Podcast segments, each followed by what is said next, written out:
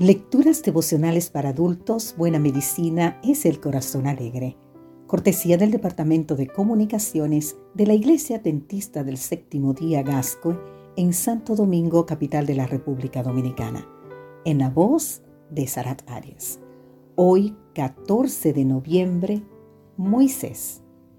Leemos en el libro de Números, capítulo 11, los versículos 14 y 15 no puedo yo solo soportar a todo este pueblo. Es una carga demasiado pesada para mí. Y si así vas a hacer tú conmigo, te ruego que me des muerte, si he hallado gracia a tus ojos, para que yo no vea mi mal. Estas son las palabras de Moisés cuando el pueblo protestó por no tener los alimentos de uso común en Egipto, como eran carne, pescado, pepinos, melones, puerros, cebolla, y ajo. Eran artículos imposibles de conseguir en el desierto. Por eso Dios enviaba el maná, milagrosamente, desde el cielo. Sin embargo, muchos israelitas acudieron a su líder para exigirle que les cambiara el régimen de alimentación. Estaban pidiendo lo imposible debido al tipo de alimentos, así como la cantidad de gente. Aunque no se nos dice la cantidad exacta de personas sí podemos hacer una estimulación. El censo de varones israelitas mayores de 20 años, hecho poco después de la salida de Egipto, arroja la cantidad de 603.550 personas.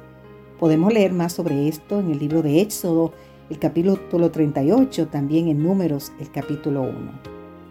Si cada hombre adulto representaba una familia de cuatro o cinco miembros, Finalmente se alcanza el total de 2 millones y medio o 3 millones de bocas que alimentar. Como es natural, la situación provoca en Moisés el desánimo y la desesperación, suficientes para pedir a Dios, te ruego que me des muerte. Los pensamientos, deseos y tentativas de muerte constituyen uno de los síntomas más graves de la depresión. Y Moisés debió sentir gran dolor en su alma para hacer tal petición. Pero el Señor no dejó a Moisés en ese callejón sin salida. A pesar de su manifestación de falta de fe, Dios presentó una solución.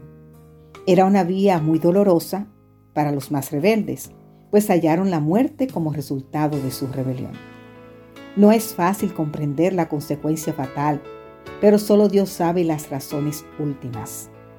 Lo que sí está claro es que Dios tomó la carga de desesperación de Moisés y le ofreció una salida de la situación problemática. Querido amigo, querida amiga, tal vez estés enfrentando problemas de gran magnitud, algo tan difícil como servir comida a la carta a dos o tres millones de personas en el desierto. Recuerda que para Dios no hay nada imposible y que sus promesas son siempre seguras. No siempre resolverá la situación de la forma que tú esperas, pero sí promete que te aligerará la carga. Y así nos dice en San Mateo 11, los versículos 28 y 29. Venid a mí todos los que estáis trabajados y cargados, y yo os haré descansar. Llenad mi yugo sobre vosotros y aprended de mí, que soy manso y humilde de corazón y hallaréis descanso para vuestras almas. Que Dios hoy te bendiga. Amén.